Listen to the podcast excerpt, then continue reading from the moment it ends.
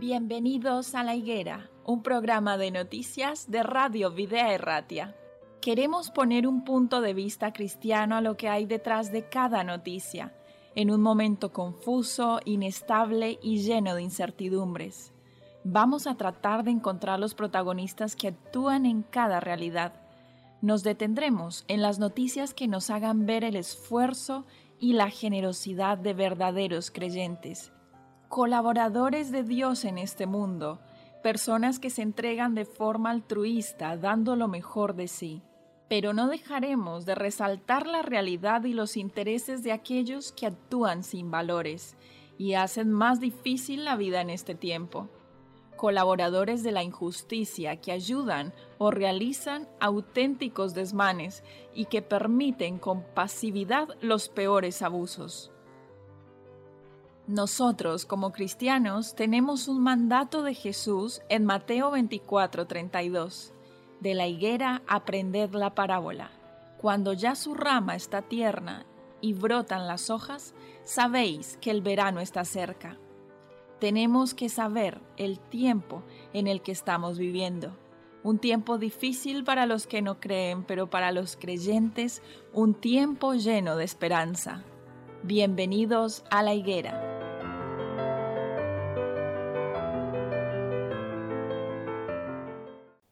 Damos inicio a un nuevo capítulo de La Higuera, un programa de noticias y actualidad bajo un enfoque cristiano. Iniciamos esta nueva jornada de este programa de conversatorio en el cual nos basamos en algún artículo, lo, lo, entendemos, lo interpretamos, pero también buscamos tener un enfoque cristiano y desde nuestra perspectiva. Por eso el día de hoy saludo a Dino y a María quienes están aquí en el estudio con nosotros hoy. Bienvenidos. Eliana, ¿cómo estás? Hola, buenas. Bueno, yo estoy también muy bien, gracias. Y queremos eh, empezar al revés, porque siempre finalizamos teniendo algún enfoque cristiano, pero hoy queremos iniciar con él. Es por esto que, bueno, María nos ha compartido esta cita que se encuentra en Primera de Corintios 9 del 20 al 23, que dice, me he hecho a los judíos como judío para ganar a los judíos, a los que están sujetos a la ley, aunque yo no esté sujeto a la ley, como sujeto a la ley, para ganar a los que están sujetos a la ley. A los que están sin ley, como si yo estuviera sin ley. No estando yo sin ley de Dios, sino bajo la ley de Cristo, para ganar a los que están sin ley. Me he hecho débil también a los débiles para ganar a los débiles. A todos me he hecho de todo, para que todos, de todos modos, salve a algunos y esto hago por causa del Evangelio, para hacerme copartícipe de él. Es decir, aquí nos está hablando que él se puede hacer judío para ganarse a los judíos. En este caso, el interés del apóstol es llegar con el Evangelio de Dios a todas las personas, para todos y de todos modos. Eh, esto introduce muy bien el artículo de hoy, porque bueno, para algunas personas podría llegar a ser un poco contradictorio, pero para nosotros no. Estamos hablando de la iglesia se hace hipster para ganar más fieles. Este es el título del artículo. Sin embargo, nosotros creemos que, que, la iglesia no tiene que llegar a ciertos públicos con tal de ganar más fieles, sino con llevar un evangelio de esperanza a más cantidad de personas. Creo yo que sería el enfoque. Sin embargo, lo pone así. Aquí nos habla de Francisco Varo, quien es un teólogo, también es docente y matemático.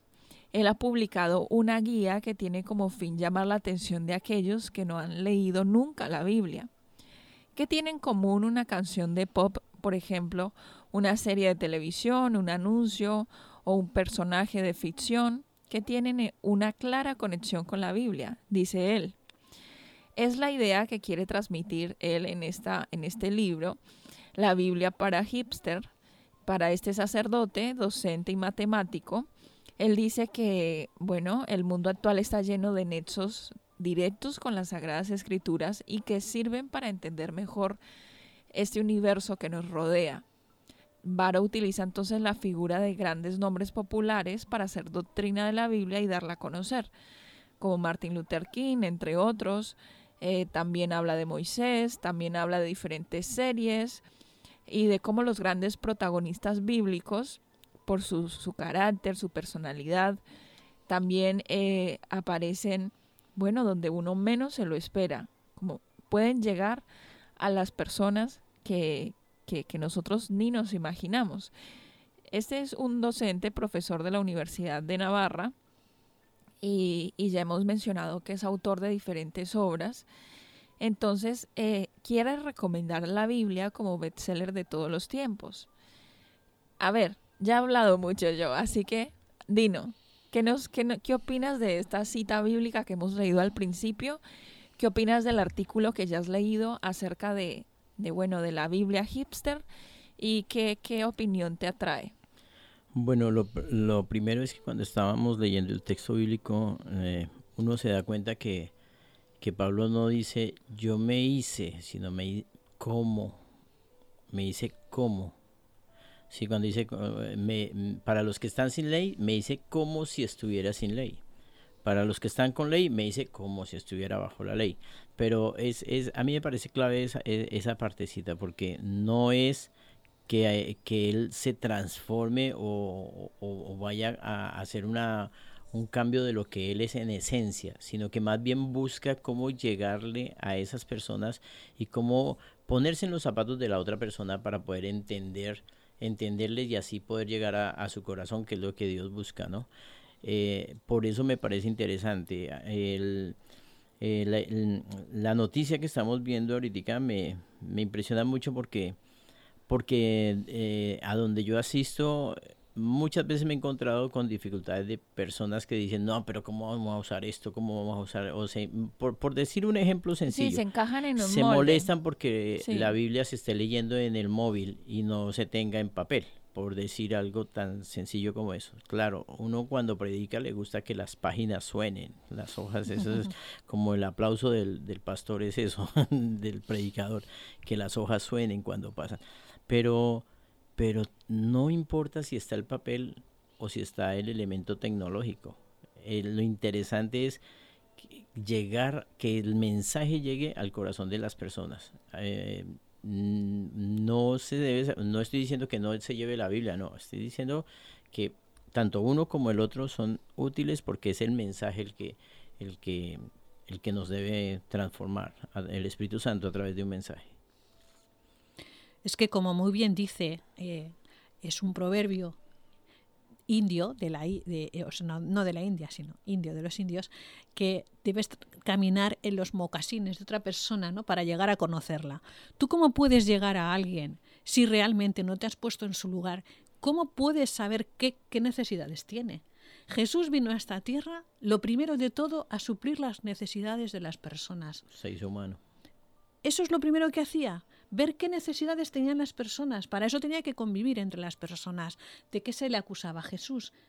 De comer entre ladrones, de comer y estar entre prostitutas, eh, de la gente más baja del pueblo, porque es que esos eran los que más le necesitaban.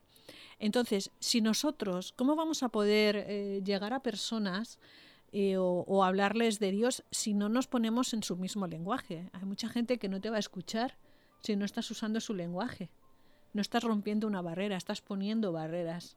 Entonces lo importante es que rompamos barreras, que nos acerquemos a, la a las personas, que busquemos formas diferentes, ¿no? Eh, yo sí que he conocido como un grupo de chicos cristianos eh, se reunieron, hicieron como un congreso a nivel europeo eh, con varios dirigentes europeos, porque el cristianismo en Europa está bajando muchísimo porque hay mucho misionero de cara a, otros países donde sube el cristianismo, pero en Europa no. ¿Por qué? Porque no, no están las personas que se adapten a, a la gente europea, a las costumbres de Europa, a las necesidades de Europa. Entonces no podemos ir ofreciendo algo que, está eh, con, diferentes necesidades, o sea, que se lo estás dando o, proyectando a personas con una necesidad, no puedes repetir el mismo sistema con otras personas que tienen una necesidad totalmente diferente. Y eso es lo que hacía Pablo. No es que se convirtiera, como, como ha dicho Dino, en, sino que se, se mezclaba entre ellos, intentaba entenderlos, intentaba hablarles. ¿Por qué hoy en día la gente que visita, por ejemplo, las cárceles, si os dais cuenta, ¿quién va a llegar antes a esas personas? Pues una persona que vaya a hablarles que ha pasado por esa situación.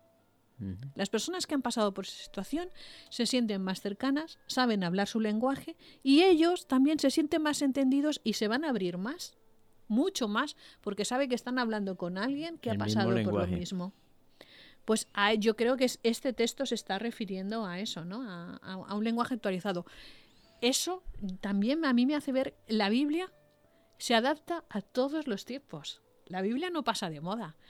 Em, yo recuerdo, no sé si puedo explicar una pequeñita experiencia que tiene que ver con esto.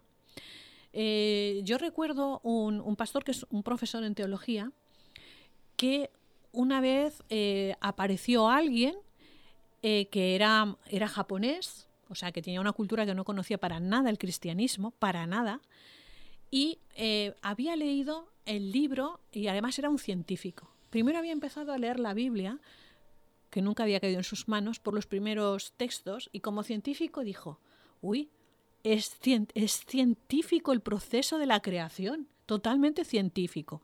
Y luego leyó Levítico y dijo, uy, qué moderno es esto, porque hay unas normas de higiene y de salud que son de ahora, son modernas. ¿Cuánto hará que está escrito este libro? Entonces, cuando se enteró del tiempo que estaba escrito, e, es que se quedó alucinado porque dijo, no, no, pero que si esto es de ahora. Entonces él pidió que alguien le, ayudara a estudiar ese libro. Y entonces pensaron en este, en este pastor, en este profesor de teología que él nos contaba, es que tuve que empezar de cero en todo porque no sabía nada del cristianismo. ¿eh? y, era un hombre que entró por ahí, por, el tema científico y, porque vio la Biblia muy actual. Nosotros estamos tan acostumbrados a verla que no nos damos cuenta de lo actual que es la Biblia. La vemos siempre como del pasado, como historias pasadas. Y es que esos, esos personajes bíblicos tenían las mismas necesidades que nosotros ahora. Y Dios hacía los mismos milagros entonces que ahora. Entonces, tenemos que meternos en la cabeza que de por sí ya no hay que convertir la Biblia en un libro Hister, porque la Biblia de por sí es actual siempre será actual. Y las personas que nunca la leyeron y la leen por primera vez, que no tienen preconceptos, la ven actual. Qué interesante experiencia, María, la verdad, no, no la conocía. Es muy, eh, bueno, reconfortante saber que todavía hay personas que buscan de Dios y lo encuentran de verdad de corazón. Con relación a la Biblia, a, este libro del cual estamos hablando, no es una Biblia, sino que tiene el nombre de Biblia hipster porque pretende como un tratado enseñar a las personas a comprender y a leer la Biblia. Eh, qué valioso me parece a mí que todavía hayan personas que se preocupen por las nuevas generaciones, por llegar a ellas.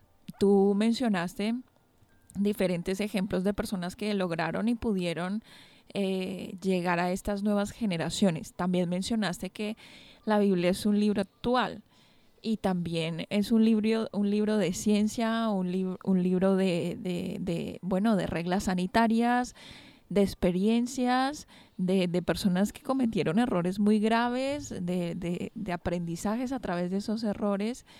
Y bueno, para todos aquellos que, que, que nos gusta este tema, pues puede resultar bastante eh, interesante escuchar que otra persona lo enfoque desde esta perspectiva. ¿Desde qué perspectiva podemos nosotros a nivel personal, independiente de lo que está haciendo Varo, este, eh, bueno, docente, eh, cómo podríamos nosotros hacer esto? Bueno, yo, yo estaba pensando mientras tú contabas esa historia en una anécdota que me pasó y es que eh, este, teníamos un, misionero internacional y vino a, a, tenernos una campaña. Y entonces la iglesia nunca se llenaba y de pronto la iglesia se empezó a llenar de una manera extraordinaria. Y había un anciano de iglesia que, que él predicaba siempre en contra del televisor. él siempre hablaba de que el televisor era la caja del diablo y que y yo decía, pues sí, pero en últimas el televisor es un, es un objeto, él no tiene ni voluntad ni nada, uno es el que escoge qué va a ver y qué no va a ver. Pero entonces yo hablaba con él y, le decía que no estaba muy de acuerdo con su posición, que eso era una herramienta y uno era el que la utilizaba. Finalmente llegó este pastor y se empezaron a, se llenó la, lo que era el templo, se llenó. Pusimos afuera una, una pantalla gigante y se llenó afuera y luego empezamos a, a darnos cuenta que podíamos más gente quería verlo. Entonces, en los cuartos de arriba pusimos televisores y todo lo hicimos en circuito cerrado. Claro, cuando este señor ve los televisores, dice, me dice, no, qué bendición esos televisores allá. Entonces yo le decía, sí, esa cajita del diablo es una bendición, definitivamente. Entonces él me dijo, ay hermano, es que uno a veces, a veces uno, como no conoce, pues uno juzga. Entonces, pues él entendió perfectamente y, lo traigo a colación por eso. Para que no nos no levantemos murallas, no, no, no nos choquemos. Mira que yo valoro muchísimo a, a los jóvenes eh, he visto diferentes eh, páginas de jóvenes cristianos de todas denominaciones que, que, en vez de usar sus herramientas, sus redes sociales para poner cualquier cuestión, ellos se dedican a enseñarle a otros jóvenes pasajes bíblicos, promesas, eh, mensajes de aliento, de esperanza, de ánimo, todos en bases a la Biblia y a mí eso me parece magnífico. Eso es una muestra de que a veces... Mm, eh, algunos jóvenes dan más lección a, muchos adultos en cuanto a hacer evangelismo a otros, porque de pronto nos quedamos muy cómodos en donde estamos, o si ya somos mayores, como que ya pensamos que no, no necesitamos seguir compartiendo nuestro mensaje. Y además es una muestra clara de que las promesas de Dios siempre se cumplirán. Dice la promesa, educa al niño en su camino y aun cuando fuere viejo no se apartará de él. Bueno, el Señor siempre cumple. Con esa cita, Dino, terminamos este episodio. Gracias por haber participado de este programa, igualmente a María. Y se nos ha acabado el tiempo, pero dejamos abierto este espacio para que nuestros oyentes puedan sintonizar un nuevo capítulo de La Higuera. Hasta la próxima. Hasta la próxima.